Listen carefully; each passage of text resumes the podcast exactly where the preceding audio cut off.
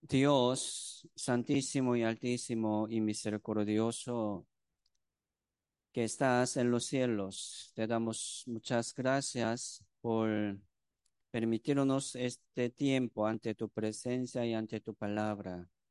Señor, nos ha dado esta vida sobre esta tierra un poco de tiempo para que podamos tener una oportunidad de acercarnos a Dios y de recibir la salvación. Aquí estamos, Señor, ante tu presencia para escuchar tu palabra y para entender tu voluntad. Señor, aquí estamos aprendiendo tu plan, tu, tu voluntad. Señor, no somos nada, somos necios. Señor, permítenos tu sabiduría y tu inteligencia para que podamos entender correctamente eh, la palabra del Señor. Así queremos saber y conocer más la voluntad del Señor por medio de la Biblia. Señor, ayúdanos. Eh, todo dejamos en tu mano poderosa. Oramos en el nombre del Señor Jesucristo. Amén.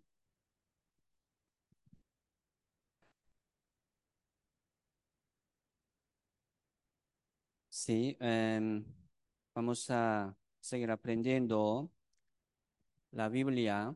Vamos a empezar San Mateo 24, verso 3. Aquí dice, y estando él eh, sentado en el monte de los olivos, los discípulos se le acercaron aparte diciendo, dinos, ¿cuándo serán estas cosas? ¿Y qué señal habrá de tu venida y del fin del siglo? Eh, estamos aprendiendo sobre la Biblia. ¿sí? La Biblia es la profecía. La profecía es como las cosas futuras, ¿verdad? Solamente Dios puede hablarnos. La Biblia es la profecía. Esta Biblia nunca fue traída por la voluntad humana, sino, ¿verdad? Por, sino por los hombres santos eh, siendo inspirados fueron escritos. Así Dios, como llamó, ¿verdad? los santos hombres para escribir esta Biblia. Entonces aquí en la Biblia sale la profecía. ¿Quién puede hablar? ¿Quién puede? Hablar las cosas futuras de mañana. Después de como 100 años. Nadie, solo Dios. Por eso, por medio de la Biblia podemos confirmar que Dios existe o no. Dios está vivo o no. La Biblia es cierta o no. Hay que confirmar. ¿Verdad? La Biblia es historia del mundo. Por eso hoy vamos a aprender sobre, eh, sí, esta profecía del señal del fin del siglo. Hace dos mil años Jesucristo vino al mundo y como muchos, ¿verdad? Mucha gente seguía para escuchar y como ver, ¿verdad? Señales del Señor Jesucristo. Entonces, eh, aquí los discípulos acercándose al Señor, eh, le preguntó, ¿qué señal habrá de tu venida y del fin del siglo? Por ejemplo, eh, sí, en los días de Noé, nosotros hemos aprendido sobre el diluvio. Hace como 4.500 años hubo gran diluvio aquí en la tierra. Sí, fue, ¿verdad? Cubierto toda la tierra por el agua. Y murieron todos y solamente sobrevivieron. Fueron salvos ocho personas, la familia de Noé. Entonces, aquel tiempo, a Dios del elefante juzgó así sobre todo el mundo, ¿no? Dios le visaba, ¿verdad? Daba advertencia, un aviso, con mucha paciencia, con mucho amor, ¿verdad? Así pasó 1500 años. Esperándolo, ya Dios decidió este juicio. Pero también Noé construía este arca de Noé para salvar, ¿verdad? Eh, al mundo. Si arca de Noé era salvación, como Jesucristo. Pero viendo esta gran, esta gran señal de Dios durante casi como 100 años. Noé estaba construyendo, construyendo, ¿verdad? Todo el mundo lo ha visto, todo el mundo lo ha escuchado. ¿Qué está haciendo Noé? Señor, Dios va a juzgar sobre todo el mundo por el agua. Ya vamos a preparar. O vamos a entrar en el arca. Grande, ¿verdad? podría ser dos, ¿sí? Para sobrevivir, pero nadie hicieron caso. Ya, rechazar, ¿verdad? Esta invitación de Dios, esta señal de Dios, ya murieron todos. Aquí habla sobre la venida del Señor. ¿Qué señal habrá de tu venida? Sí, el Señor Jesús vino al mundo hace doce mil años primera venida y vendrá, ¿verdad? Como segunda venida. Nosotros aquí estamos esperando la segunda venida del Señor, es cierto. Entonces, Dios está mostrándonos señal de la segunda venida del Señor.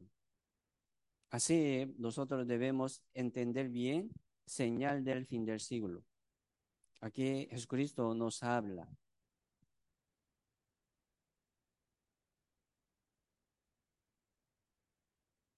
24, ¿verdad? Hoy vamos a aprender primero capítulo, San Mateo capítulo 24, verso 38, dice, porque no como en los días antes del diluvio estaban comiendo y bebiendo, casándose y dando en casamiento hasta el día en que Noé entró en el arca y no entendieron hasta que vino el diluvio y se lo llevó a todos.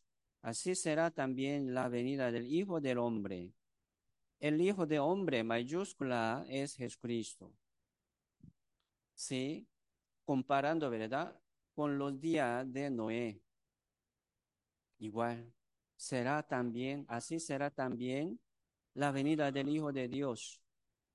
Ellos, aquí dice, ¿verdad? Comiendo y bebiendo, casándose y dando en casamiento hasta el día que Noé entró en el arca.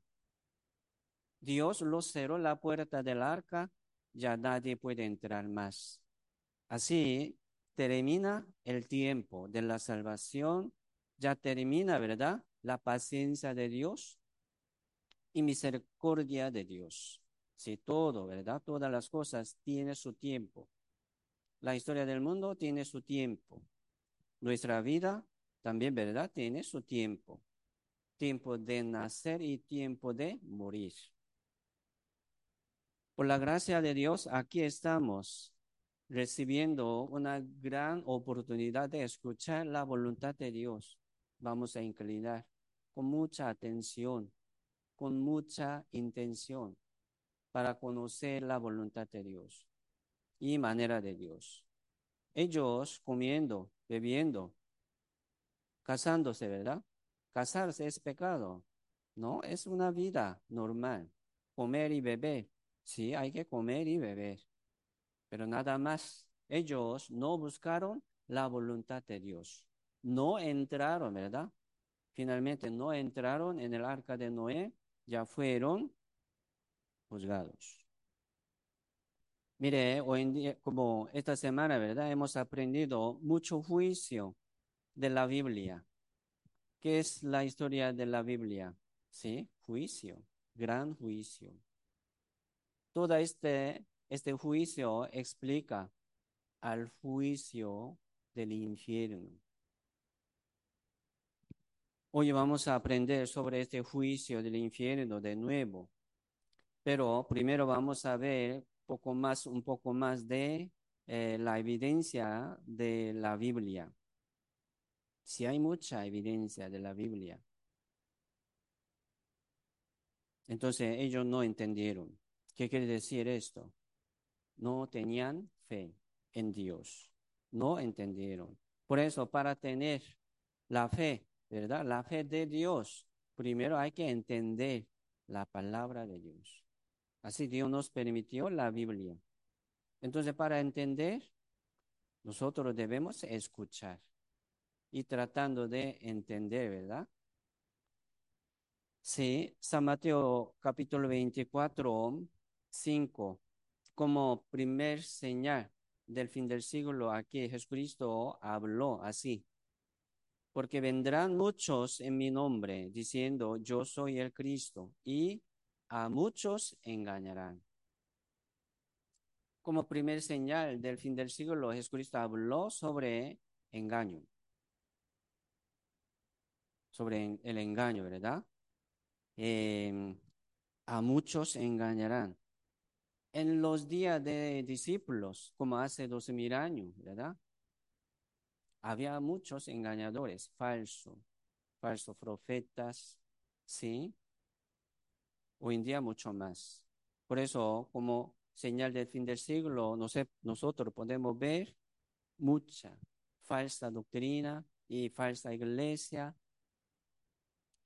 24, 23 dice, entonces si alguno os dijere, mirad, aquí está el Cristo, o mirad allí está, no lo creáis, porque se levantarán falsos Cristos y falsos profetas y harán, gran, eh, harán grandes señales y prodigios de tal manera que engañarán si fuere posible aún a los escogidos.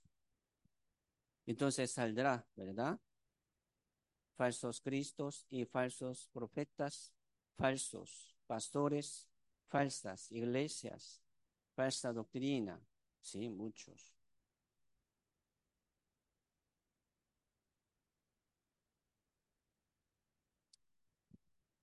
San Mateo 12, eh, 39 eh, dice, Él respondió y les dijo, la generación mala y adúltera demanda señal, pero señal no les será dada sino la señal del profeta Jonás. Aquí dice, la generación mala y adúltera demanda señal. Si aquí como los escribas y los fariseos, ¿verdad?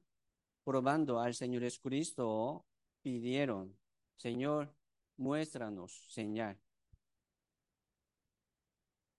Por eso aquí les respondió Jesucristo, a la generación mala y adúltera demanda señal. ¿Por qué mala? Porque ya Dios nos ha dado la palabra, ¿verdad? Más segura. Pero buscando otro, otra, ¿verdad? Es malo. Poner más atención, ¿verdad? En otras cosas que la Biblia es malo. ¿Por qué adúltera? Por ejemplo, Dios nos ha dado la palabra de Dios como nuestra pareja. ¿Sí? Nuestro, nuestro como compañero, pero buscando otra señal, ¿verdad? Otro señal, otro milagro, es adulterio. Dejando, ¿verdad? Su pareja, buscando, otra, otra. Adulterio, ¿verdad? Así Jesucristo está hablando aquí. Por eso, primero, sí, vamos a poner mucha atención en la palabra. Sí, en la Biblia salen muchos señales y milagros, prodigios. ¿Por qué? La Biblia dice para que puedan confiar en la palabra de Dios, confiando en, en señales, ¿verdad? No pone atención en la Biblia, siguiendo solamente milagros, no busca la palabra de Dios, no escudriñe, ¿verdad? No investigue, es malo. Solamente ocupamos, aquí dice, em, señal, la señal del profeta Jonás. La señal del profeta Jonás se refiere la resurrección, a la resurrección, a la resurrección de Jesucristo. Jonás, ¿verdad? Estaba vientre de gran pez, tres días y tres noches. ¿Sí? Y salió de nuevo. Este gran pez ya vomitó, ¿verdad? Entonces, viendo eh, las personas de Nínive, ya sorprendió mucho y ya se arrepintieron, ¿verdad? Así Jesucristo resucitó de los muertos, ¿verdad? Al tercer día. Para confiar en, en Jesucristo, que fue enviado por Dios como su Hijo, ocupamos solamente su resurrección. Ah, sí. Jesucristo era Hijo de Dios. Así ocupamos solamente señal de profeta Jonás. Nada más. Y también eh, Juan el Bautista, ¿verdad? Dios envió primero el Juan Bautista para preparar el camino de Jesucristo. Pero Juan el Bautista hizo señal y milagro. No, él no hizo nada del milagro, solamente dando verdad testimonio. ¿Sí? Por eso, para confiar en Jesucristo, no ocupamos señal, solamente la palabra. Hoy en día, confiar en señal y milagro, en milagro es peligroso, porque aquí dice, segunda de Corintios 11, 14, dice, y no se maravillas, porque el mismo Satanás se disfraza como ángel de luz, así que no es extraño. Si también sus ministros se disfrazan como ministro de justicia, cuyo fin será conforme a sus obras. Satanás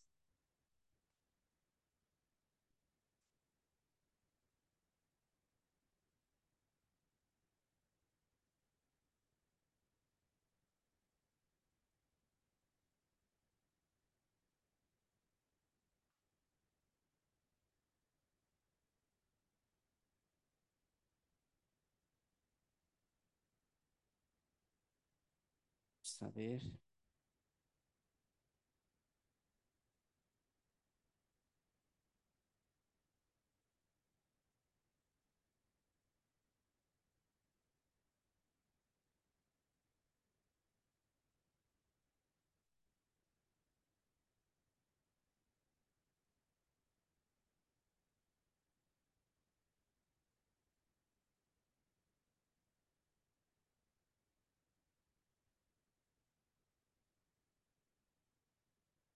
Ya. Aquí dice, el mismo Satanás, ¿verdad? Se disfraza como ángel de luz. Mire, Satanás puede hacer gran milagro y señales. Y otra religión también puede hacer milagro, ¿sí o no? Hace milagro y señales. Entonces, nosotros es mejor solamente confiar en la palabra de Dios. Por eso nosotros siempre solamente predicamos la palabra, la palabra, nada más. ¿Sí? Así como señal del fin del siglo, ¿verdad? Muchos engañadores. Satanás es engañador. Mateo 24, verso 6 Aquí sigue hablando, Señor Jesucristo, sobre señal del fin del siglo. Dice, oiréis de guerras y rumores de guerras. Mira que no os turbéis, porque es necesario que todo esto acontezca, pero aún no es el fin, porque se levantará nación contra nación y reino contra reino. Y habrá pestes y hambres y terremotos en diferentes lugares. Sí, guerra, ¿verdad? Como segunda señal, guerras y rumores de guerras. Hoy, en día, mucha guerra, pleito entre nación, ¿verdad? Entre pueblo y conflicto. terrores. Myanmar está, ¿verdad? Eh, en pleito en su país, Venezuela, Colombia, Palestina y Israel hoy en día están luchando cada día, ¿verdad? Rumores de guerras, pleitos. Rusia y Ucrania está peleando. Y China y Taiwán también, ¿verdad? Un rumor de guerra también. Corea, Corea del Norte, ellos está preparando siempre guerra, guerra. Sí, qué terrible esto. Preparando, ¿verdad? Bombas por territorio y agua, comida, por impuesto, por droga, haciendo guerras y pleitos, conflicto entre pueblo y entre nación. Qué duro esto. Pero anoche hemos aprendido sobre Tercera Guerra Mundial, ¿sí? En, en el libro Apocalipsis habla, explica sobre esta Tercera Guerra Mundial de bomba nuclear. Ya está preparado. El camino de los leyes, ¿verdad? Orientes, de norte, de sur. Está preparando este camino. Ya está preparado. Y también em, pestes, ¿verdad? Pestes. Ébola, SIDA, ya pasó, ¿verdad? Un poco coronavirus, ya se pasó, pero tenemos miedo también. Hoy en día también está saliendo, ¿verdad? Y superbacteria, ya estas bacterias, ¿verdad? Para curar no hay curación, no hay vacunación. Y variaciones de COVID también está saliendo. Es difícil para preparar eh, ¿sí? Una curación. Y también dice hambre. Mire, cada día, científico dice, cada día se muere cinco niños de hambre. África, ¿verdad? Asia. Dice eh, científico, ¿verdad? Y 800 millones ya tiene hambre. Está sufriendo por hambre, de hambre. Y también está subiendo precio de la comida. Han subido bastante aquí también, ¿verdad? Va a subir. En el libro Apocalipsis, capítulo 6, verso 6, dice, dos libras de trigo por un denario. Ya habrá. Un denario es eh, el salario diario de una persona supongamos, ¿verdad? Como 15 mil. Entonces, como dos libras tiene que comprar de 15 mil. Qué caro. Con dos libras puede comer cinco personas. No, no alcanzaría. Así va a subir. Por eso aquí está hablando sobre señal del fin del siglo pero en el tiempo de siete años de tribulación ya vendrá reales. Aquí estamos viendo un poco señales. Está ocurriéndose, ¿verdad? Señales del fin del siglo. Pero va a venir también eh, reales. Y terremoto, ¿verdad? Terremoto. Sí, cada día eh, sucede ocho mil veces terremotos. Hemos escuchado hace poco día, ¿verdad?, sobre terremoto de Turquía y Siria. Qué terrible. Murieron como 40 mil, 50 mil personas. Va a mejorar de estas situaciones, ¿no? Aquí viendo, ¿verdad? El libro de Apocalipsis va peor. Va a suceder más eh, guerras y más pestes. Va peor, ¿verdad? De este hambre y terremoto también. Por eso, por ejemplo, viendo este terremoto, por medio de terremotos en el mundo, si haces como año, ¿verdad? Antes también había terremoto.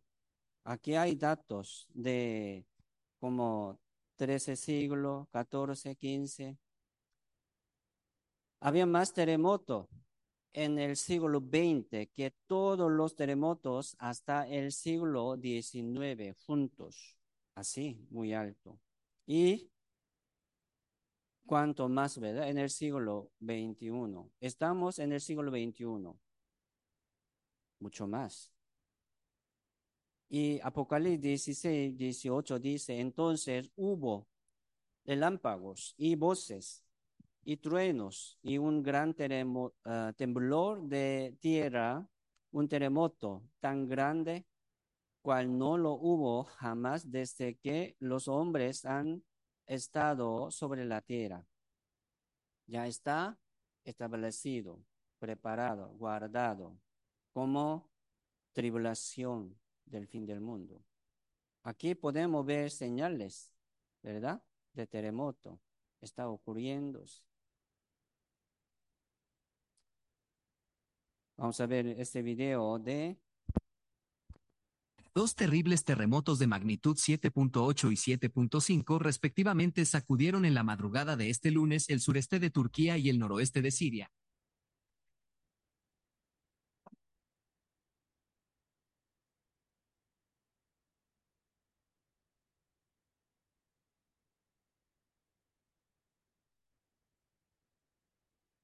Vamos, vamos, vamos, vamos, vamos, vamos, vamos, vamos, vamos, ya no, no,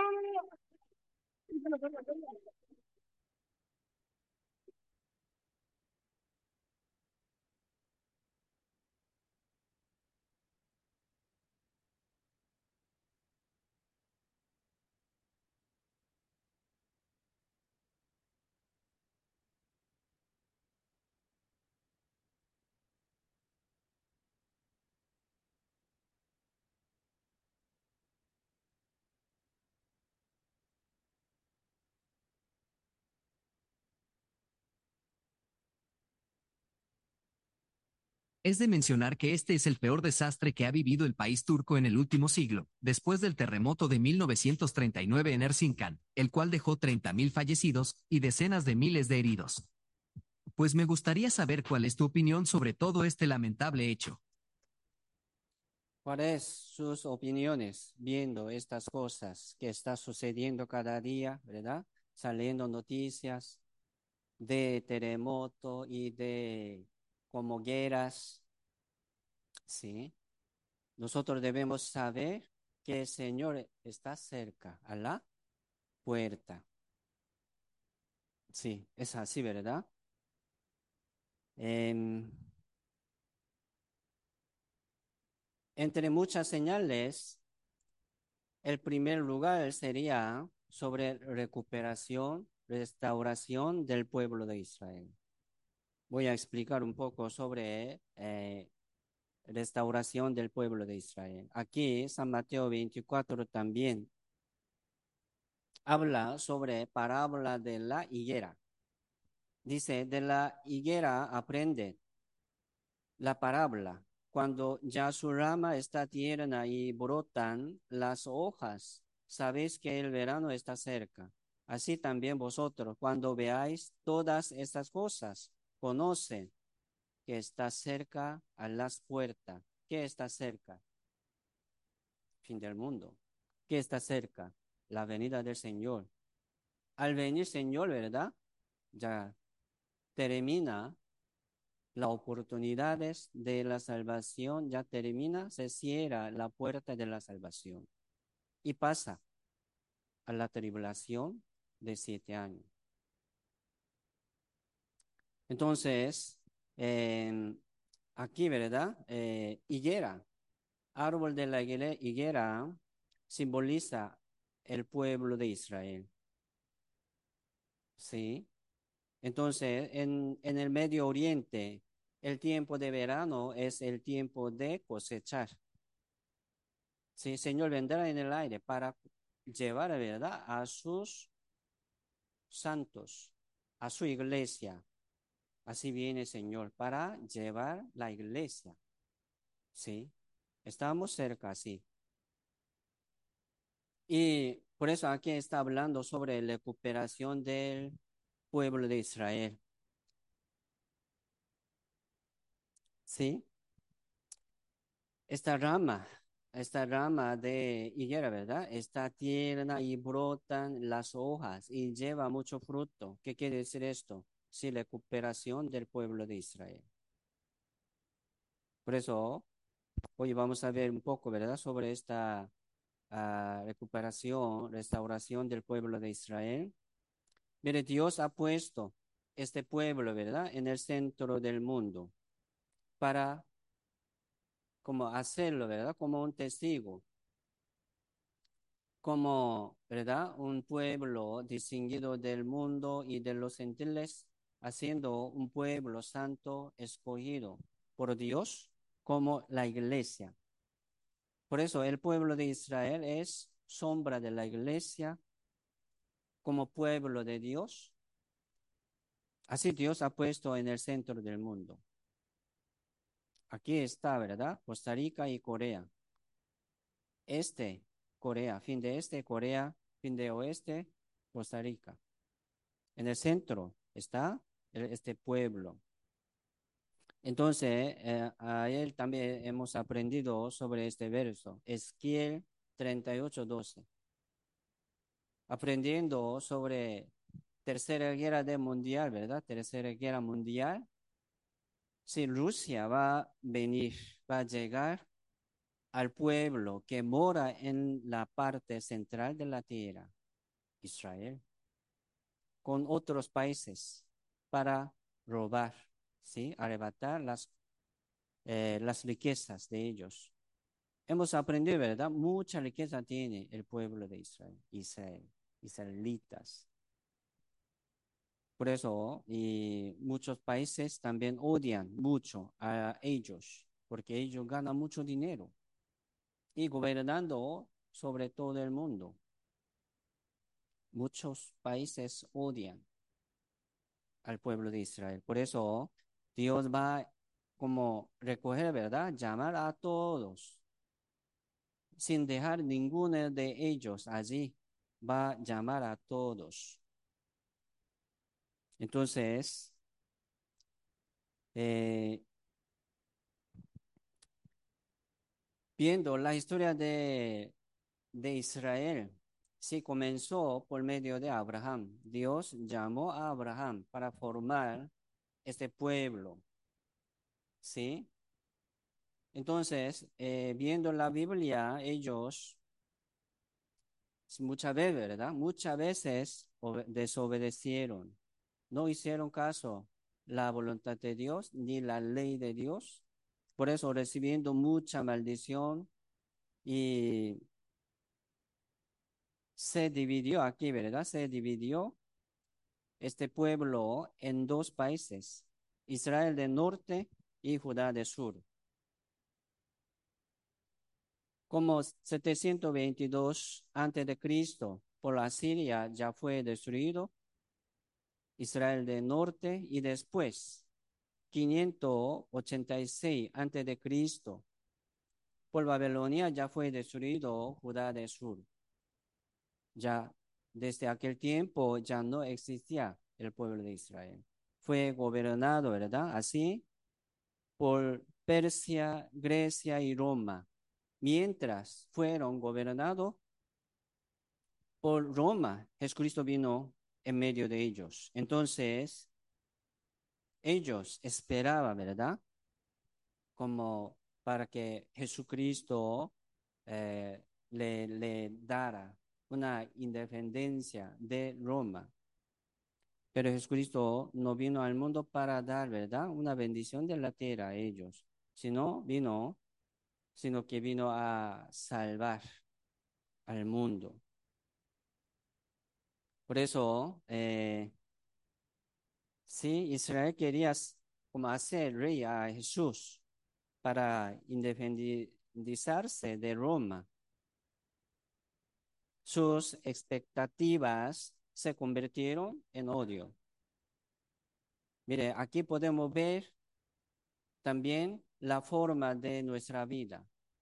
Muchos solamente buscando una bendición de la tierra, no entiende la bendición del cielo, no busca el reino de Dios. Solamente quiere recibir la bendición de la tierra. Entonces no va a entender esta bendición espiritual. Por eso aquí nosotros, por favor, vamos a poner mucha atención en la voluntad de Dios. ¿Qué es la voluntad de Dios? Dios quiere darnos su reino, no esta tierra. Por eso ellos equivocaron también. Ya, ¿verdad? Eh, el mayor pecado que hemos cometido en nuestra vida es el pecado de no creer en Jesús. Es no recibir la salvación. Es no ser salvo. Es más gran pecado. ¿Qué quiere decir esto? Rechazar la gracia de Dios. Pisotear la sangre de Jesucristo. No recibir la gracia de Dios, ¿verdad? De la salvación. Es como pisotear menospreciar, rechazar la sangre de Jesucristo. Gran pecado. Ya después de la muerte del Señor Jesucristo, ¿verdad? Ya fueron esparcidos sobre todo el mundo. Sí. 70 años, ¿verdad? Después de Cristo. Entonces, mire esta historia de Israel ya fue eh, destruido. Judá de Sur, 586 años antes de Cristo por Babilonia. Desde aquel tiempo ya ellos no tenían su, su país. Pero pasando como 2500 años, ya se independizó. 14 de mayo, 1948 años hace como eh, 30 y, no, 73 años, ¿verdad? Por ahí. Gran evidencia.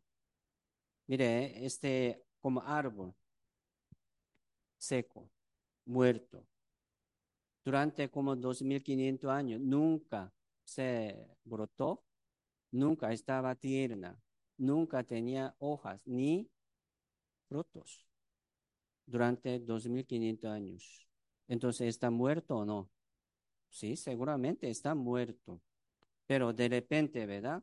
Ya estaba como su, su rama está tierna y saliendo las hojas, lleva mucho fruto. Esto es evidencia, gran evidencia de eh, la venida del Señor viendo esta historia de destrucción del pueblo de Israel. Siempre perseguían, ¿verdad?, al pueblo de Israel. Tribulaciones, persecuciones, asesinatos, siempre seguían a ellos. Por ejemplo, en medio de eh, Segunda Guerra Mundial, ya murieron, ¿verdad? Seis millones judíos durante seis años para matar seis millones en seis años. Cada día tiene que matar casi tres mil judíos. Qué duro. Entonces, ¿por qué fue como maldecido así tantos? Por pecado de rechazar al Señor Jesucristo. Es una sombra del juicio del infierno pero incomparable esto, porque este juicio ya se termina, ¿verdad? Este, en ese mundo, pero el infierno no se termina, es un juicio eterno por el fuego.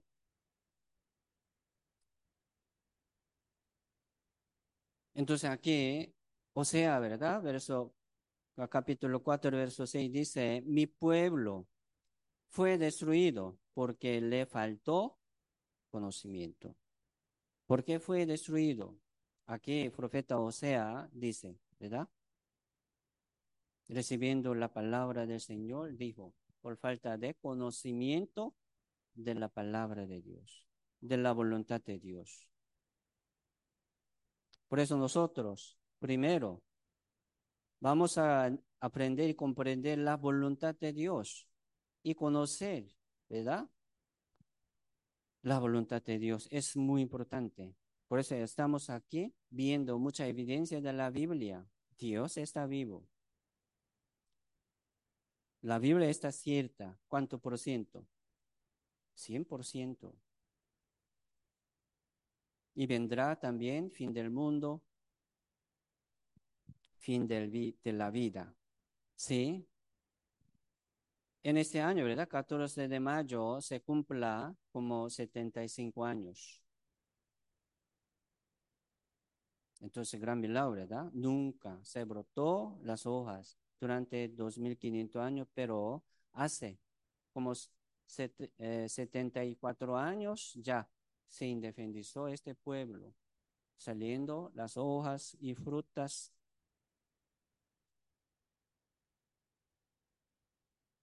Cuando ya su lama está tierna y brotan las hojas, sabes que el verano está cerca. Hay que entender tiempo de Dios. Por eso el pueblo de Israel es el ojo de Dios. Nos indica el tiempo de Dios. Nos hace entender el tiempo de Dios. El que no tiene interés, ¿verdad?, de la voluntad de Dios, no sabrá, no conocerá. Pero nosotros, escuchando aquí, vamos a saber el tiempo de Dios. Está cerca y corto.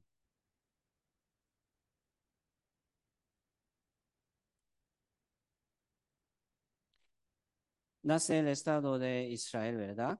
Todo, todo el mundo estaba de acuerdo, ya, bienvenidos. Así eh, trabajaba, ¿verdad? En los pueblos de Israel. Isaías 43, verso 5 dice, no temas, porque yo estoy contigo, del oriente traeré tú generación, y del occidente te recogeré. Y diré al norte, da acá, y al sur no detengas. Trae de lejos mis hijos y mis hijas de los confines de la tierra. Aquí Jehová está llamando a su pueblo, ¿verdad? Y después de independencia de este pueblo, ¿sí? Regresaba los judíos de todo el mundo, de todo el mundo.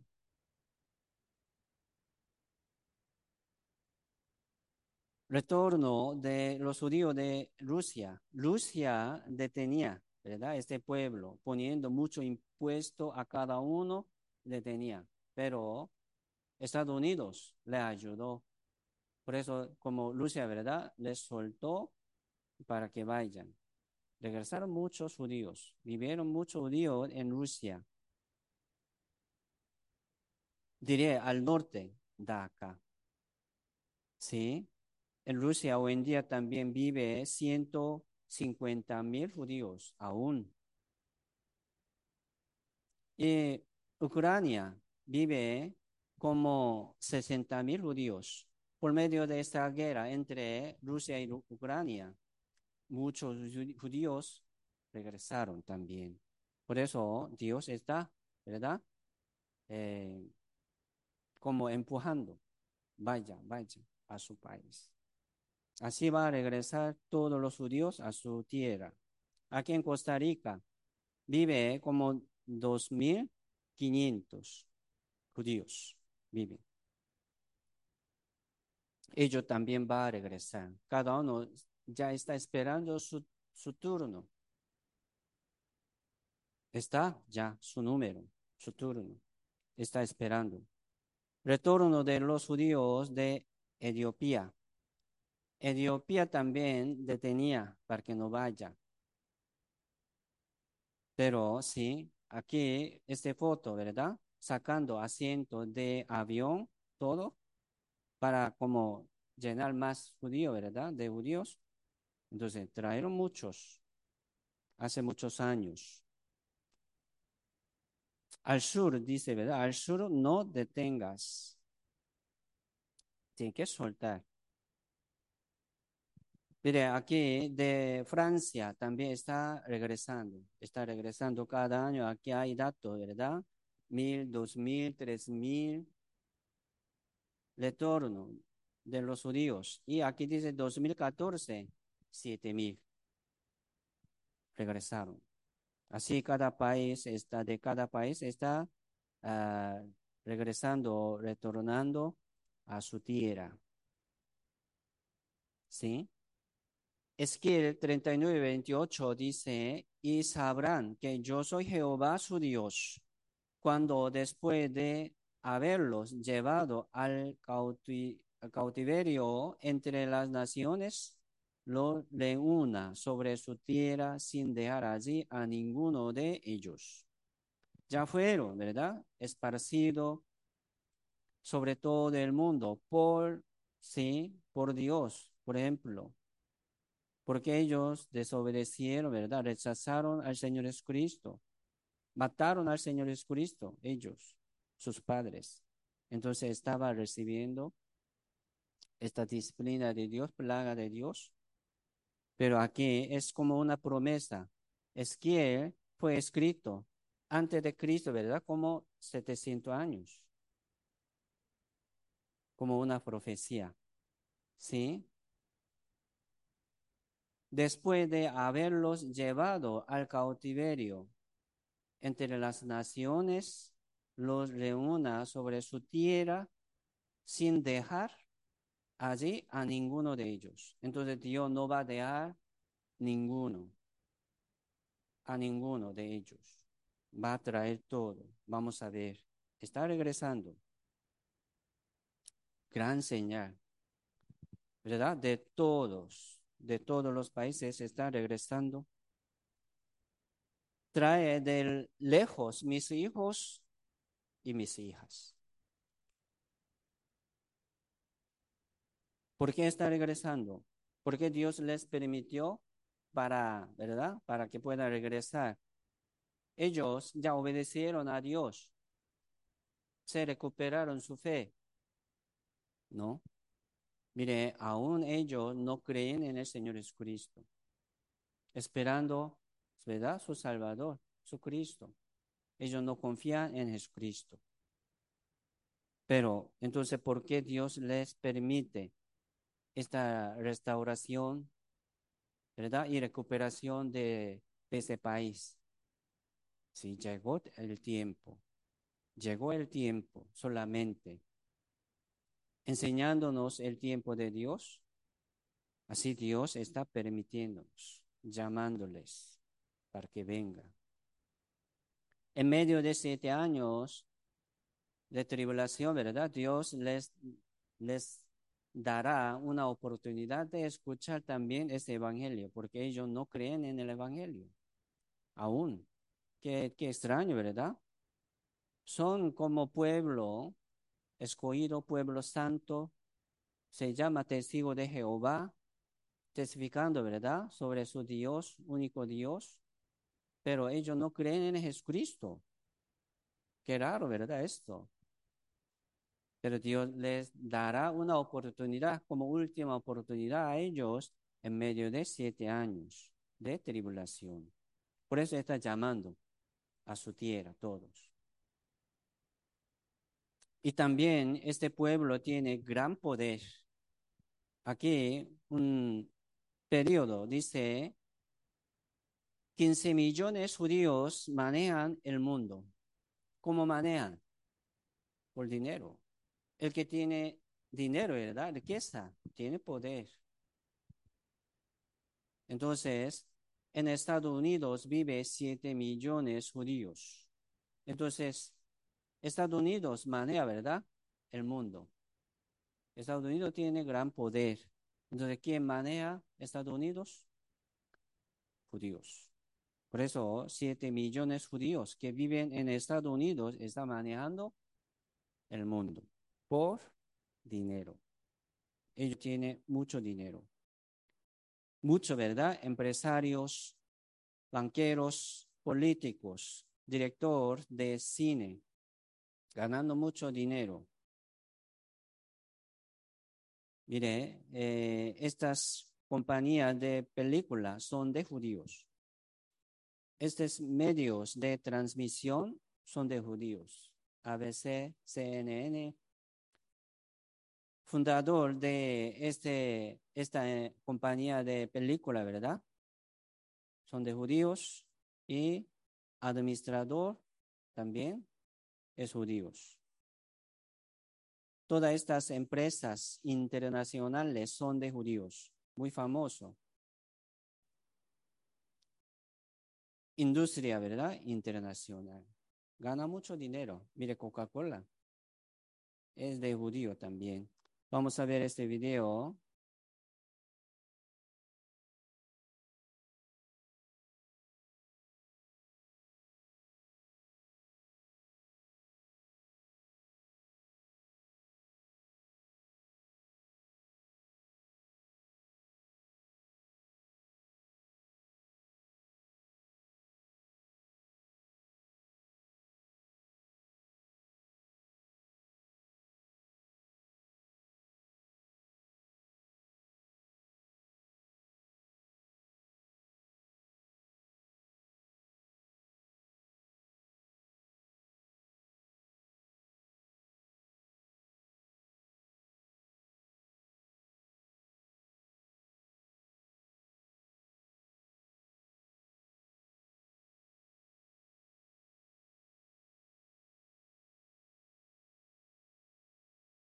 Sin video vamos a seguir, no funciona. Mire, eh, el poder de judíos mueve y controla a todo el mundo. ¿Sí? ¿Cómo? ¿Verdad? Aquí tomando esta tierra en su mano, manejando, ¿verdad? Según su poder. San Mateo 24, aquí habla sobre parábola de la higuera. Cuando ya su rama está tierna y brotan las hojas, sabes que el verano está cerca, el tiempo de cosechar, el tiempo de la venida del Señor. Señor viene para cosechar, ¿verdad? Eh, sus, a sus santos. Así también vosotros, cuando veáis esas cosas, conoce que está cerca la puerta ya se termina pronto. Está cerca a la puerta. Miren, sí, Dios empezó a hacer la historia del mundo, ¿verdad? Primer hombre, Adán. Pero ya se perdió, ¿verdad? Su paraíso por el pecado. Ya fue juzgado así, ¿verdad? Eh, este paraíso. Y en medio de esta historia, Dios llamó a Abraham. Por medio de esta Abraham, Dios formó el pueblo de Israel. Pero este pueblo también se cayó en el pecado, en la desobediencia. En medio de esta historia, Jesucristo vino. Ellos siguieron, ¿verdad? Y rechazando la voluntad de Dios y mataron al Señor Jesucristo. Así se cambió dirección eh, de Dios a los gentiles. Por eso aquí, después de la venida del Señor, se llama era de la gracia, era de la iglesia, se llama era de los gentiles. Somos gentiles, excepto eh, el pueblo de Israel, son gentiles. Y aquí estamos, ¿verdad? El tiempo de la gracia de la salvación. Entonces, este, este tiempo ya termina por arrebatamiento. La Biblia dice esto. Arrebatamiento. Se llama rapto. Señor viene en el aire para arrebatar, ¿verdad? A los santos. El tiempo de cosechar. Así estamos cerca a la puerta, a la venida del Señor.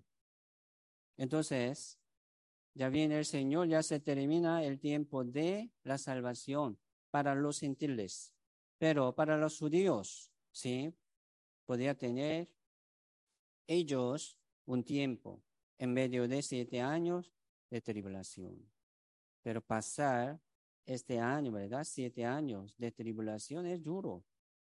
Es duro. Vamos a ver un poco sobre este arrebatamiento que dice en San Mateo 24, 40. Entonces estarán dos en el campo, el uno será tomado, el otro será dejado, y dos mujeres estarán moliendo en un molino, la una será tomada y la otra será dejada. ¿Sí? ¿Qué quiere decir esto? Rapto. Dios va a llevar uno, va a dejar otro, ¿verdad? Entonces, ¿con qué estándar Dios va a llevar? El que tiene el Espíritu de Dios como su hijo va a llevar. El que ha sido salvo como, ¿verdad? El pueblo santo sí puede ser llevado. Entonces, ¿cómo será ustedes? Cada uno de nosotros, ¿cómo será? Hay que pensar en serio, ¿sí? Seriamente, cómo estoy. Y buscando una manera de Dios, una voluntad de Dios. Primera de Salonicenses 4. Porque el Señor mismo con voz de mando, con voz de arcángel y con trompeta de Dios descenderá del cielo y los muertos en Cristo resucitarán primero. Y luego nosotros los que vivimos, los que hayamos quedado, seremos arrebatados juntamente con ellos en las nubes para recibir al Señor en el aire. Y así estaremos siempre con el Señor. Esto es la esperanza de los salvos. Estoy esperando la venida del Señor. Señor, venga, venga tu reino. Y Señor, ¿verdad? Nos arrebata. Primero aquí dice, los muertos en Cristo resucitarán primero. Si hay muchos muertos en el Señor es Cristo. Si hay muchos muertos fuera del Señor los que murieron, ¿verdad? En el Señor, ¿sí? Se llama salvos, justos, pueblo de Dios. Ellos van a resucitar en la primera resurrección. Dios va a resucitarlos, ¿verdad? Dándoles un cuerpo inmortal y celestial, como un cuerpo de Jesucristo. Jesucristo resucitó de los muertos, ¿verdad? Él tenía un cuerpo también espiritual y celestial, inmortal. Así Dios nos dará también esta vida inmortal. Se llama la vida eterna. Y, y después, ¿verdad? Luego nosotros, los que vivimos como nosotros, aquí estamos viviendo, sin ver la muerte, sí, podríamos ser arrebatados. Así vivimos en el tiempo del fin del mundo. Qué valioso esto. Seremos arrebatados juntamente con ellos en las nubes para recibir al Señor en el aire, en el aire, ¿verdad? En el aire.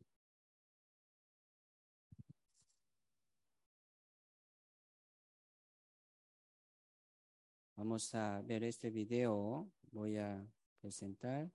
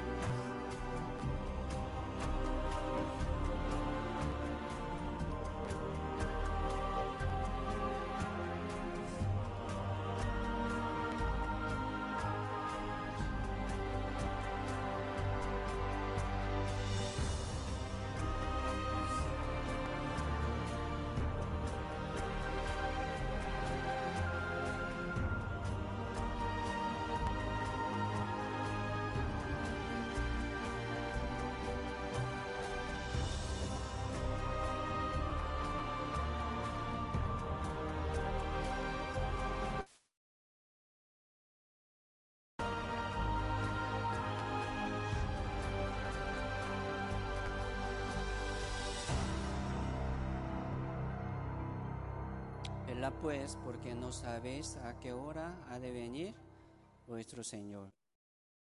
¿Cómo podemos velar? Sin dormir, ¿no? Hay que tener, ¿verdad? Una certeza y seguridad de ir al cielo, ya. El que tiene esta certeza y seguridad, no importa, ¿verdad?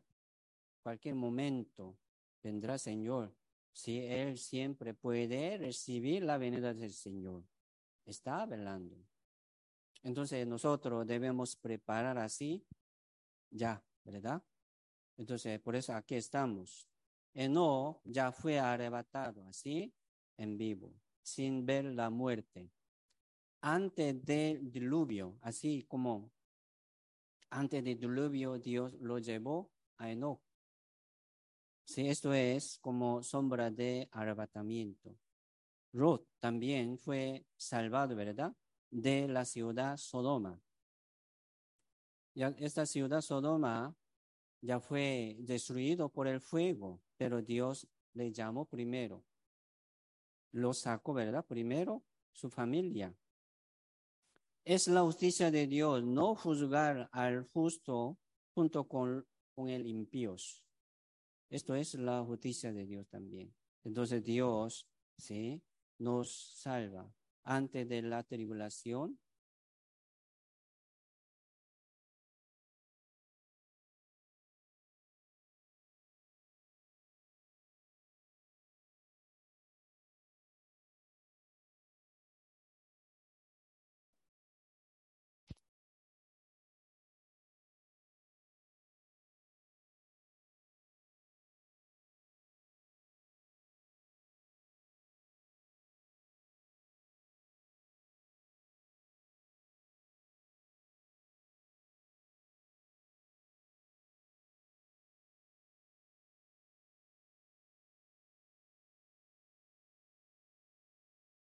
Apocalipsis capítulo 20 y 12 dice, y vi a los muertos grandes y pequeños de pie ante Dios, y los libros fueron abiertos, y otro libro fue abierto, el cual es el libro de la vida. Y fueron juzgados los muertos por las cosas que estaban escritas en los libros según sus obras y el mar entregó los muertos que habían en él, y la muerte y la Hades entregaron los muertos que habían en ellos, y fueron juzgados cada uno según sus obras. Y la muerte y el Hades fueron lanzados al lago del fuego. Esta es la muerte segunda. Mire, aquí está hablando, ¿verdad? Segunda resurrección.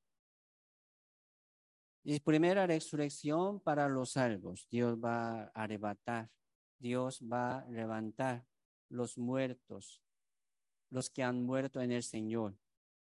Primera resurrección. Pero aquí está hablando otra resurrección, ¿verdad?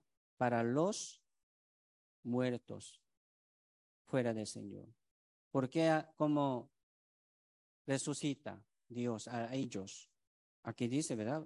Para resucitar a ellos, también dando un cuerpo inmortal. Es cierto. Ellos murieron, ¿verdad? Ya hace muchos años, pero Dios va a resucitar a ellos para juzgar al infierno. Aquí dice según sus obras. Según sus obras. El mal entregó los muertos. a algunos, muchos murieron en el mar. Ya se desaparecieron, ¿verdad?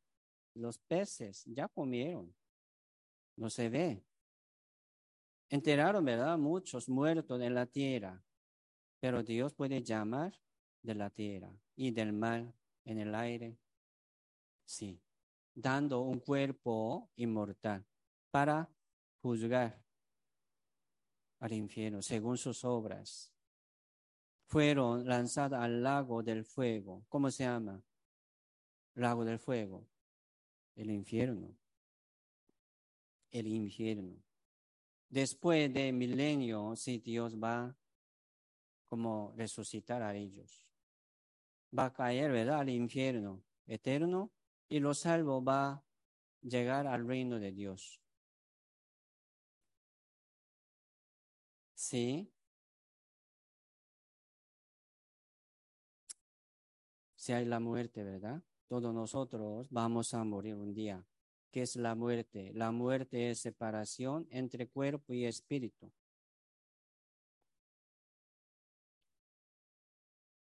De la manera que está establecido para los hombres que mueran una sola vez y después de esto el juicio. ¿Qué juicio? El juicio eterno. El juicio del infierno. Sí. Por eso viendo la historia del mundo, ¿verdad? Mucha profecía, mucha historia de la Biblia. Así Dios está trabajando y manejando y dándonos también el tiempo y oportunidades de ser salvo, de acercarnos a Dios, ¿sí? Con mucha paciencia Dios, con mucho amor, pero muchos no tienen interés. O sea, no quiere, ¿verdad? Recibir esta gracia. ¿Qué quiere decir esto? Como el pecado de los judíos. Rechazar al Señor Jesucristo, rechazar la gracia de Dios es gran pecado. Va a caer al infierno, ¿sí? Por eso tenga interés, tenga, ¿verdad? Tengan, por favor, anhelo de la voluntad de Dios buscando al reino de Dios. La vida no termina con la muerte. Después de la muerte hay la vida eterna. Vivir, ¿verdad? Eternamente en el infierno, sufriendo por el fuego, o vivir en el cielo con paz y gozo eternamente con Dios.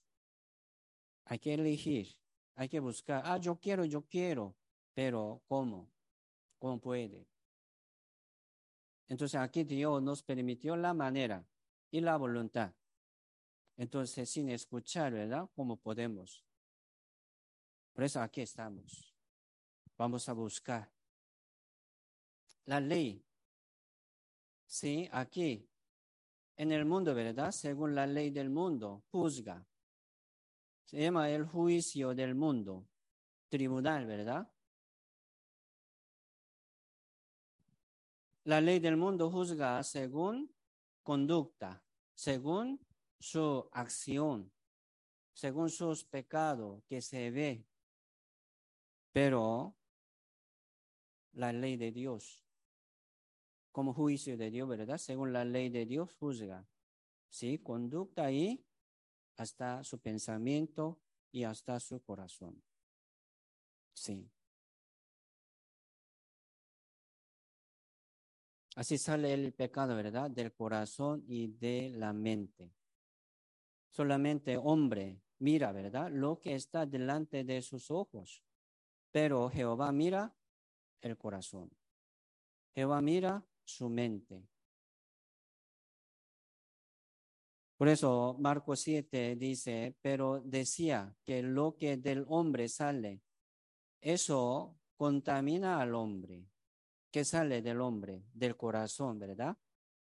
Dentro, porque de dentro del corazón de los hombres salen los malos pensamientos, los adulterios, las fornicaciones, los homicidios, los hurtos, las avaricias, las maldades y el engaño, la, las visias y la envidia y la maledicencia y la ah, soberbia y la insensatez. Todas estas maldades de dentro salen y contaminan al hombre. Dentro, ¿verdad? Dentro del corazón sale. Por eso Dios juzga al corazón de los hombres, hasta su pensamiento. ¿Sí?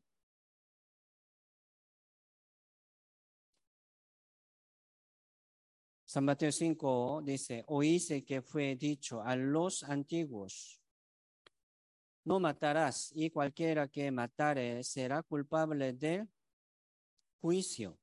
Pero yo os digo que cualquiera que se enoje contra su hermano será culpable del juicio y cualquiera que diga necio a su hermano será culpable ante el concilio, y cualquiera que le diga fatuo quedará expuesto al infierno de fuego. Mire, aquí está hablando, comparando, ¿verdad? Este mandamiento, antiguo mandamiento, y comparando esta palabra de Jesucristo, comparando también homicidio con enojo. Sí, qué terrible, ¿verdad? Matar a una persona, quitar la vida de una persona, qué terrible. ¿Cómo podría, verdad? Matar a otra persona. Pero está saliendo mucho, mucho, matando. Pero también dice, Jesucristo dijo, yo os digo que cualquiera que se enoje contra su hermano será culpable del juicio, igual que homicidio. Está hablando así, ¿verdad? Sí, Jesucristo está comparando así. Hablando mala palabra, menospreciando a otra persona. Esto es también un pecado, igual que homicidio. Es así. Entonces, ¿cuánto pecado tenemos? ¿Cómo podemos ir a hacerlo? Con esta sociedad, con estos pecados. Imposible. ¿Quién puede ir al cielo? Pero si nosotros no podemos, pero Dios sí puede. Por eso debemos buscar la voluntad de Dios aquí en la Biblia, manera de Dios. Mire, golpeando, ¿verdad? Por la lengua, por la palabra, por el enojo, ira, ya golpeando mucho y muere. Sacando, ¿verdad? Una flecha una flecha afilada y espada aguda para herir, ¿verdad? Y matar a otra persona por la palabra mala. Sí, esto también gran pecado. Mucha ira, cólera, ¿sí? Enojo, grita. Es pecado. Muchos piensan, ¿verdad? Solamente un pecado de homicidio y de adulterio. ¿no? Un pensamiento malo, una palabra mala, un enojo, ira, es pecado. ¿A dónde va? Al infierno, ¿sí o no? ¿Es así? Quedará expuesto al infierno del fuego. Mateo 5, 27 dice, oísteis que fue dicho, no cometerás adulterio. Pero yo digo que cualquiera que mira a una mujer para codiciarla, ya adulteró con ella en su corazón. Aquí también está comparando, ¿verdad? Un pecado adulterio. Físicamente, ¿verdad? Tener una relación sexual con otra, con otro, ¿verdad? Fuera de matrimonio es adulterio. Fuera de matrimonio. Pero si aquí dice Jesucristo dijo, cualquiera que mira a una mujer para codiciarla con una avaricia, ¿verdad? Ah, yo como quiero, pensando algo en su mente, en su corazón, aquí dice ya adulteró con ella en su corazón.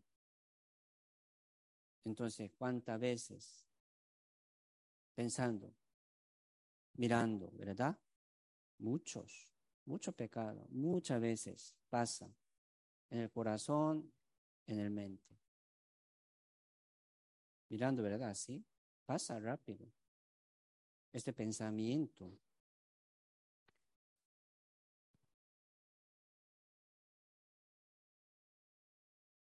Marco capítulo 10 dice, pero al principio de la creación, varón y hembra los hizo Dios por esto dejará el hombre a su padre y a su madre y se unirá a su mujer y los dos serán una sola carne, así que no son ya más dos, sino uno.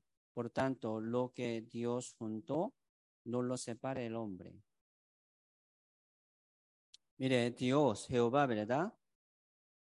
Aborrece al repudio. Jehová aborrece al divorcio. Es gran pecado también. Dice, lo juntó Dios. ¿Quién puede separar? Nadie. No lo separa el hombre, pero vota, ¿verdad? Su promesa, según su deseo, según su avaricia, con otro, con otra. Es gran pecado.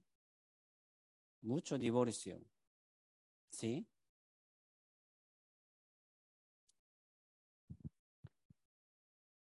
Apocalipsis capítulo 21, aquí habla sobre el pecado de caer al infierno.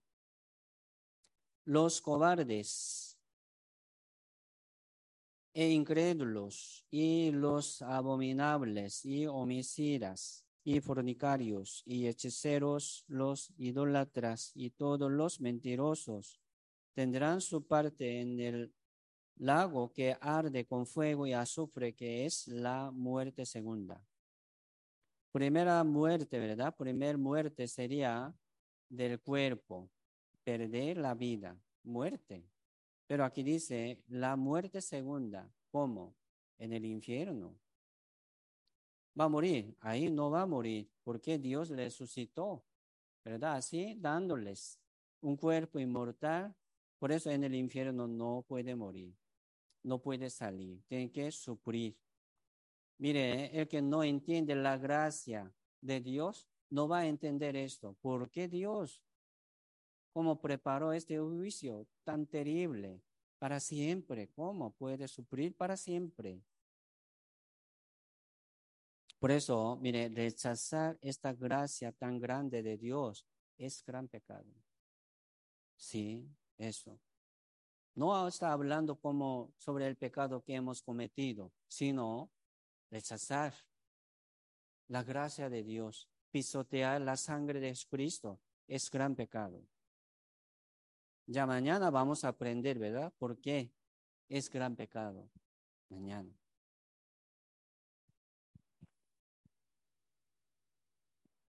Los cobardes, dice, los cobardes. ¿Por qué tienen miedo? El que tiene miedo se llama, ¿verdad? Cobarde.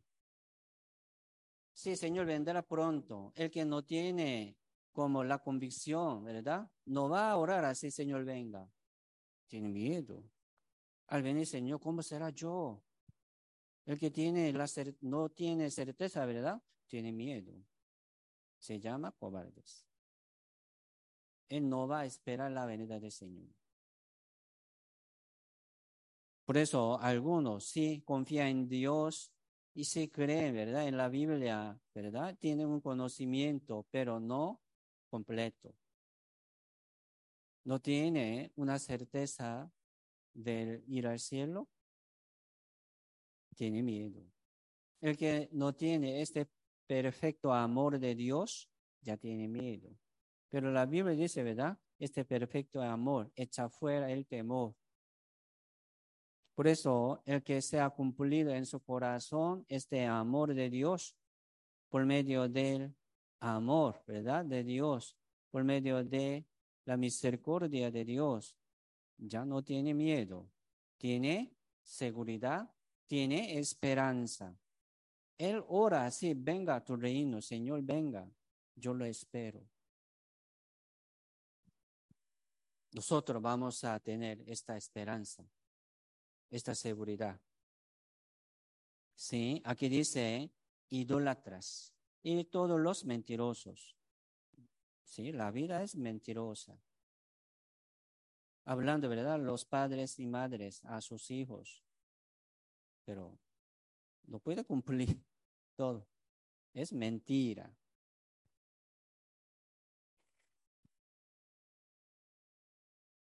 Vamos a ver sobre idólatras. Éxodo 24 dice, no te harás imagen ni ninguna semejanza de los que esté arriba en el cielo, ni abajo en la tierra, ni en las aguas debajo de la tierra. Hace una imagen, ¿verdad? Estatua, estatua haciendo una forma de como Dios, ¿verdad? Mire, está postrándose. inclinando su cabeza, adorando hacia esta uh, estatua de madera, de bronce, ¿verdad? Sí.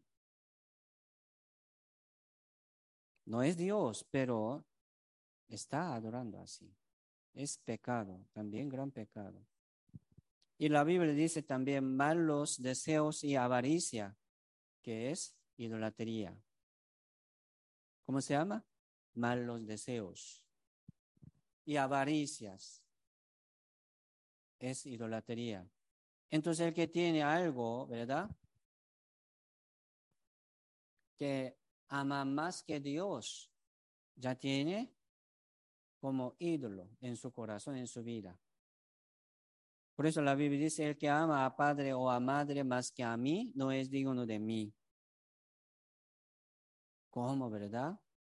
¿Cómo podemos hacer? ¿Cómo puede cumplir esto? Si el que ama a sus hijos más que a mí, no es digno de mí.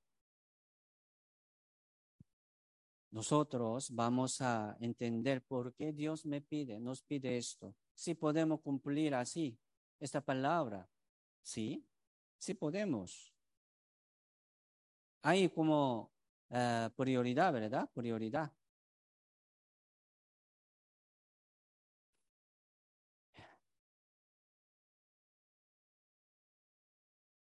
Está adorando. Mire, es una imagen, pero está inclinando, orando hacia esta imagen. Mire, mucho pecado. Mucha imagen, dibujo, ¿verdad? Está adorando, orando. A imagen, a dibujo, ¿verdad? Y arrodillándose hacia esta imagen es idolatría. Santiago 2.10, porque cualquiera que guardare toda la ley, pero ofrendiere en un punto, se hace culpable de todo. Miren, nosotros no podemos como contar, ¿verdad? Toda la ley, como hemos cumplido. No podemos como tocar toda la ley. No podemos como sacar todo nuestro pecado. Pero viendo solamente algunos pecados, ya nosotros no, no podemos, no podemos ir al cielo. Por ejemplo, aquí dice, ¿verdad? Tratando de cumplir la ley, tratando de no pecar. Pero se, se perdió y pecó, ¿verdad? Un pecado que abrantó una ley, ¿verdad? Aquí dice, se hace culpable de todo. Por ejemplo, como este dibujo. Ah, yo quiero, yo quiero, cumpliendo la ley. Por ejemplo, como este eh, anillo, diez anillos, agarrando, como diez mandamientos, tratando de cumplirlo para llegar al cielo. No hace falta como cortar, ¿verdad? Diez, ¿no? Sino solo una, uno. Es suficiente para caer al fuego. Esto es función de la ley. Entonces, ¿quién puede cumplir toda la ley? Nadie. Por eso la Biblia dice, ¿verdad? No por la obra de la ley. Ningún ser humano será salvo por las obras de la ley. Dios nos ha dado, aparte de la ley, la justicia de Dios. Entonces, para ser salvo, nosotros debemos recibir la justicia de Dios aunque no tenemos nada de la obra buena, de la justicia buena, pero sí recibimos la justicia de Dios por el oír con fe. Sí, podemos. Esto es la voluntad de Dios y manera de Dios. Aquí en el mundo no hay justo ni aun uno. ¿Qué quiere decir justo? El que no tiene ningún pecado es justo. Se llama santo, ¿verdad? Entonces aquí en el mundo no hay santo ni justo. Somos pecadores. Alguno tiene más, otro menos, pero son pecadores. En nuestro corazón, ¿verdad? Hay conciencia. Aunque no somos judíos, si Dios, especialmente Dios, les ha dado a los judíos diez mandamientos, 613 mandamientos, la ley moral, social y criminal. Y también nosotros tenemos la ley de conciencia. La conciencia es la ley de Dios. Lo que no tiene que hacer según su conciencia, lo hace, es pecado según su conciencia, lo que no tiene que hacer, pero lo hace. Es pecado. ¿Sí? Miles mandamientos tenemos, miles mandamientos, según nuestra conciencia. Gálatas 3, verso 10 dice, porque todos los que defienden de las obras de la ley están bajo maldición.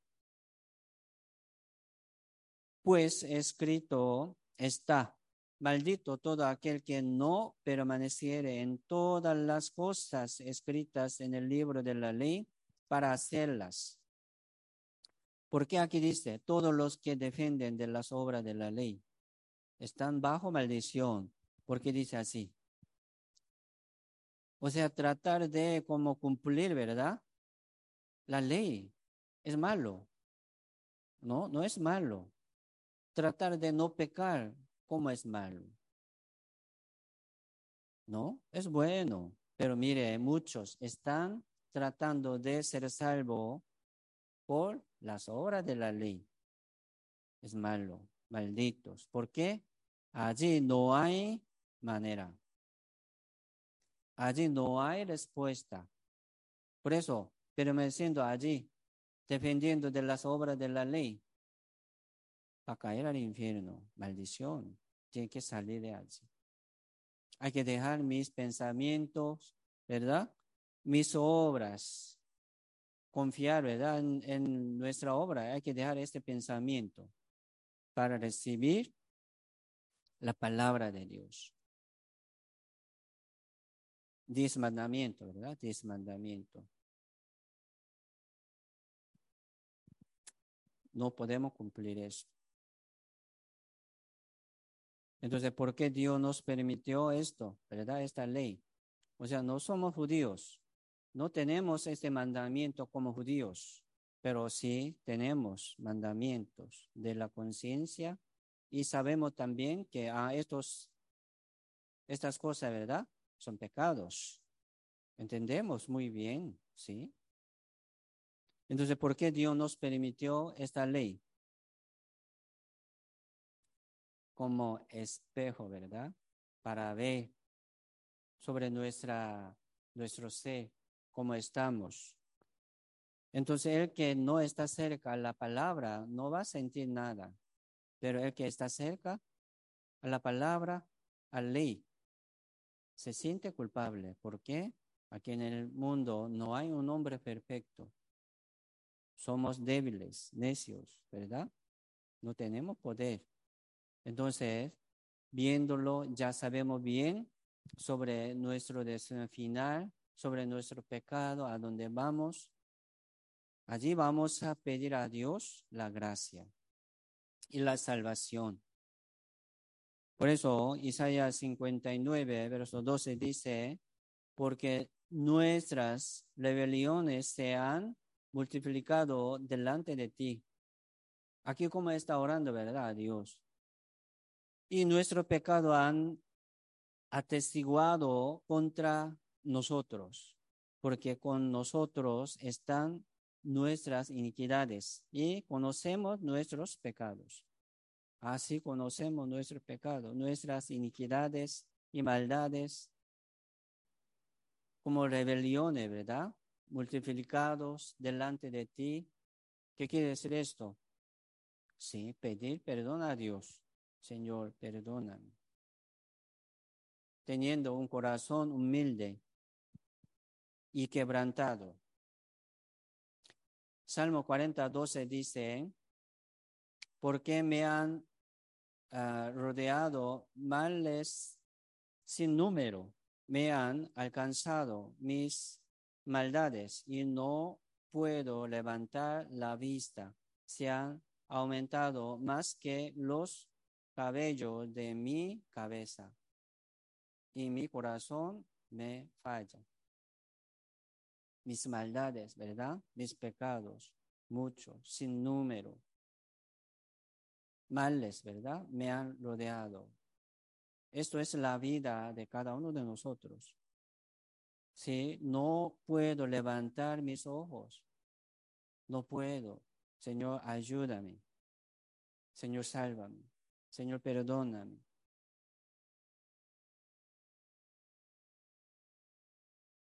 Se han aumentado más que los cabellos de mi cabeza.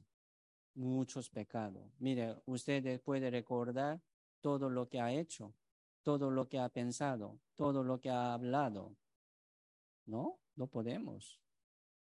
¿Cómo puede arrepentirse, verdad, de todas esas cosas malas? Es imposible. Según su confesión de pecado, Dios le perdonará. No es así tampoco. No podemos recordar todo. Pero sí vamos a tener este corazón humilde, pidiendo a Dios, ¿verdad? Con corazón humilde, sabiendo bien sobre nuestro pecado ante Dios, vamos a pedir a Dios el perdón. Por eso a los humildes dará gracia. Dios dice, a los humildes dará la gracia. Algunos dicen, ah, yo no tengo mucho pecado. Siempre yo estoy tratando de no pecar y tratando de cumplir la palabra. ¿Qué quiere decir? ¿Qué quiere decir? ¿Verdad? Ah, tal vez yo puedo ir a hacerlo. ¿No? No puede. Tiene que ser humilde. ¿Verdad?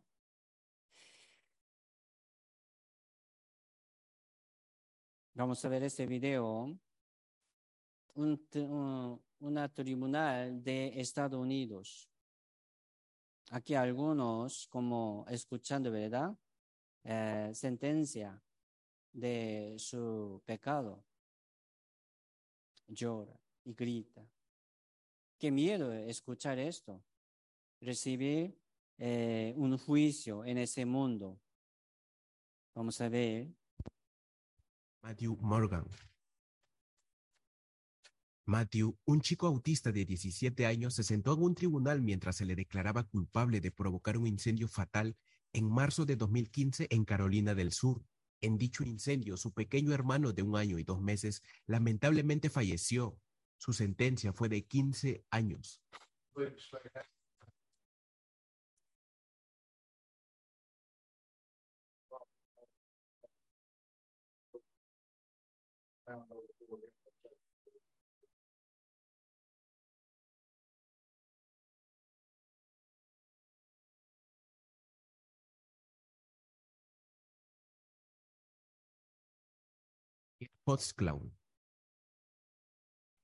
El que ven en pantalla es Daniel, de 27 años, policía de Oklahoma, que según investigaciones, este sometía a mujeres a todo tipo de agresiones, incluida violaciones. Es decir, se aprovechaba de su placa de policía para intimidarlas. Fue así que el 10 de diciembre del año 2015, el jurado lo declaró culpable de 18 de los 36 cargos que enfrentaba, siendo sentenciado a 263 años de cárcel y reaccionó así. Guilty of the crime of sexual battery and set punishment at eight years. Count four, defendant is guilty and punishment is set at five years. Count 27, forcible oral sodomy. Defendant is guilty of the crime of forcible oral sodomy and punishment is set at 16 years. Count 28, rape in the first degree. Defendant is guilty of the crime of rape in the first degree and punishment is set at 30 years. Sí, uh, una sentencia real, ¿verdad? De un juez en Estados Unidos. Mire, este juicio ya tiene su tiempo, como 12 años en, en el cárcel. Este muchacho, como segundo, ¿verdad? Él como fue sentenciado en el cárcel como 200 años más por mucho pecado, añadiendo otro, otro de juicio. Él no puede salir, ya va a morir en el cárcel. Escuchándolo, ¿verdad? Como eh, temible. Por eso El juicio del tribunal del mundo es demasiado temible y solo puede ser temido. No puede evitar, ¿verdad? Tener este miedo. Y cuanto más el juicio de Dios. Cuanto más. Mire, este juicio de Dios no termina. No puede salir. Va a sufrir ahí en el infierno para siempre. Qué terrible. Pero tranquilo. No se siente nada. Es normal. No es normal. Hay que temblar ante Dios. Señor, ayúdame. No importa caer al infierno. Entonces, no ha entendido bien, ¿verdad? La palabra de Dios. No ha entendido sobre Dios. Este juicio es eterno. No puede salir. Qué terrible. Hay que temer a Jehová así. Salmos 34. Cercano está Jehová a los quebrantados de corazón y salva a los contritos de espíritu. O sea, Jehová está cerca a los quebrantados de corazón. ¿Qué quiere decir? A los que se siente, ¿verdad? Muy culpable pidiendo a Dios con corazón humilde. Ya Señor, Dios está cerca a ellos. Pero el que no se siente nada, está lejos de Dios. Por favor, tenga un corazón humilde y quebrantado ante Dios, no como ante un hombre, no, ante Dios. Ore, por favor, a Dios para que Dios le salve. Si hay manera, si es posible también. Así vamos a acercarnos a Dios con corazón humilde y quebrantado, ¿sí? Contritos. San Mateo 5, verso 3 dice, bienaventurados los pobres en espíritu. Los pobres, dice, ¿verdad? Porque de ellos es el reino de los cielos. Los pobres en espíritu, los pobres de corazón, los pobres, ¿verdad? O sea, los que como tienen un corazón humilde ante Dios, pidiendo ayuda de Dios y la gracia de Dios de ellos el reino de Dios. Él, ellos podría recibir la gracia. Pero el que tiene un corazón alto no puede recibir nada. Mire, el infierno existe. Qué miedo, caer en el infierno. No hay salida. No termina este juicio.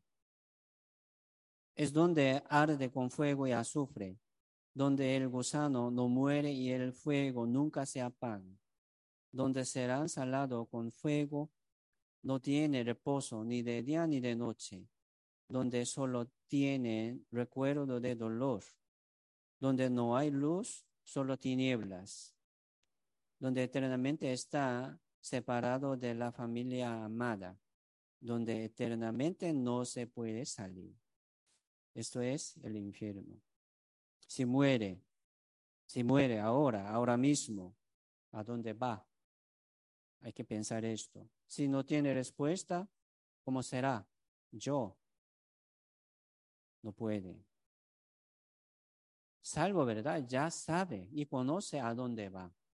Se llama hijo de luz, hijo de Dios. Él, él sabe, pero el que no sabe, ¿qué quiere decir esto? No tiene. Hay que buscar, hay que tener esta, esta fe, ¿verdad? Y esta seguridad de ir al cielo.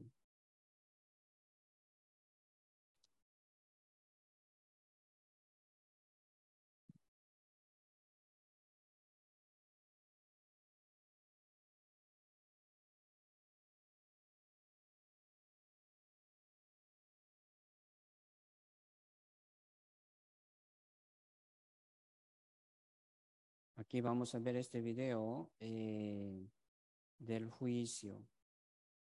De nuevo.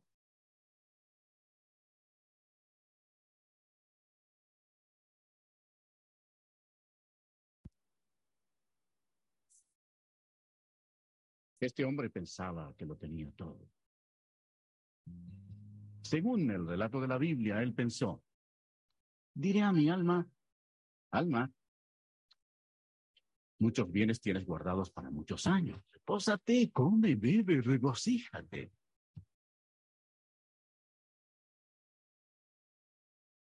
Pero Dios le dijo,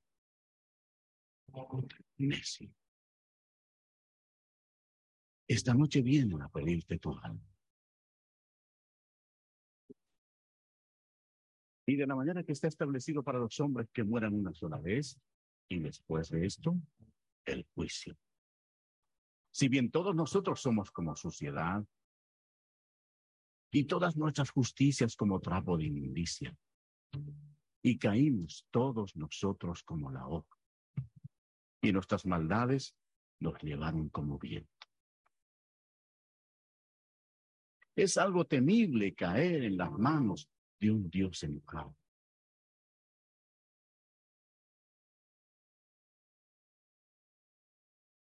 Después de la muerte, el alma de la persona rebelde es llevada inmediatamente al infierno para esperar el terrible juicio de Dios, porque rechazó el regalo de la vida eterna que Él le ofreció por amor. Aquel tiempo se acerca. Será el día grande y terrible del juicio de Dios, cuando todos los que hayan muerto sin arrepentirse de sus pecados serán llamados a comparecer delante del Señor Jesucristo para ser juzgados. La palabra de Dios dice, y vi un gran trono blanco y al que estaba sentado en él, de delante del cual huyeron la tierra y el cielo, y ningún lugar se encontró para ellos. Y el mar entregó los muertos que había en él. Y la muerte y el Hades entregaron los muertos que había en ellos. Y vi a los muertos, grandes y pequeños, de pie ante Dios. Y los libros fueron abiertos y otro libro abierto, el cual es el libro de la vida. Y fueron juzgados los muertos por las cosas que estaban escritas en los libros, según sus obras. De toda palabra ociosa que hablen los hombres, de ella darán cuenta en el día del juicio. Cuando haya terminado, Dios pedirá a un ángel que abra el libro de la vida para ver si el nombre de la persona se encuentra en él. El ángel mirará y dirá, Señor, ese nombre no está aquí. Y Dios dirá, apartaos de mí, malditos, al fuego eterno preparado para el diablo y sus ángeles. E irán estos al castigo eterno y los justos a la vida eterna.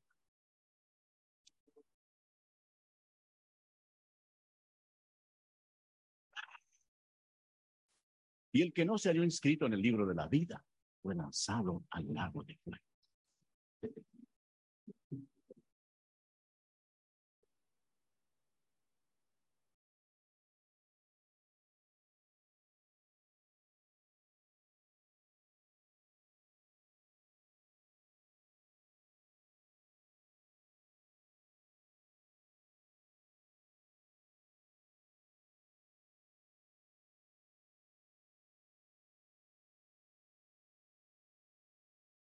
Sí, caer, ¿verdad? En el infierno es terrible. Aquí dice, todos los que no están escritos su nombre en el libro de vida, va a caer al infierno.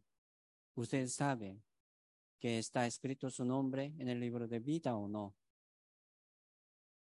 Como lo sabemos, ¿verdad? Mañana vamos a confirmar su nombre en el libro de vida, si está o no. Así, según el conocimiento de la palabra, nosotros sí podemos tener una certeza. No más o menos. Yo confío en Dios, ¿verdad? Más o menos. No es fe. Hay que tener una fe 100%. Se llama certeza y la convicción. Hay que tener, ¿cómo? ¿Cómo viene? Según nuestra obra, nunca viene. Confiando en su obra, defendiendo de la obra de la ley, nunca viene, nunca se cumpla. Por eso, confiando en la palabra de Dios, en la promesa de Dios, sí, viene esa convicción, esa certeza y seguridad. Lucas 12, verso 5 dice, pero os enseñaré a quién debéis temer. Temer a aquel que después de haber quitado la vida tiene poder de echar en el infierno. Sí, os digo, a este teme. Si tenemos miedo de la muerte, ¿verdad? Alguno viene a mí para matarme, qué miedo. Buscándome para matarme, qué miedo, ¿verdad? Qué terrible esto. Pero esta persona no puedo como echarme, ¿verdad? Tirarme al infierno, no. Solamente quitar la vida. Pero aquí hay, ¿verdad? Dios, que quita la vida y echa, bota en el infierno. Hay que temer a Dios. Teme a aquel que después de haber quitado la vida, tiene poder de echar en el infierno. ¿Quién es Él? Dios. Vamos a temer a Dios. ¿Cómo? Sí, tratando de entender la voluntad de Dios. Hay que buscar la voluntad de Dios y al reino de Dios.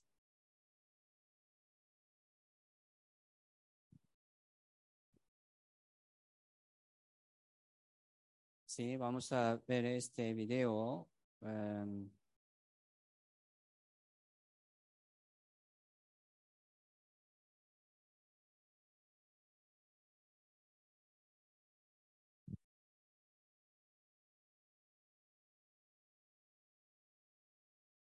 Mira, aquí podemos ver algunos muertos. Mira, ellos estaban cruzando un río, pero arriba ya venía, ¿verdad? Como muchas aguas. Creo que como arriba llovió mucho tanto, entonces está viniendo mucha agua, pasando, no pudieron pasar. Se quedó en el centro. Vamos a ver. Y murieron.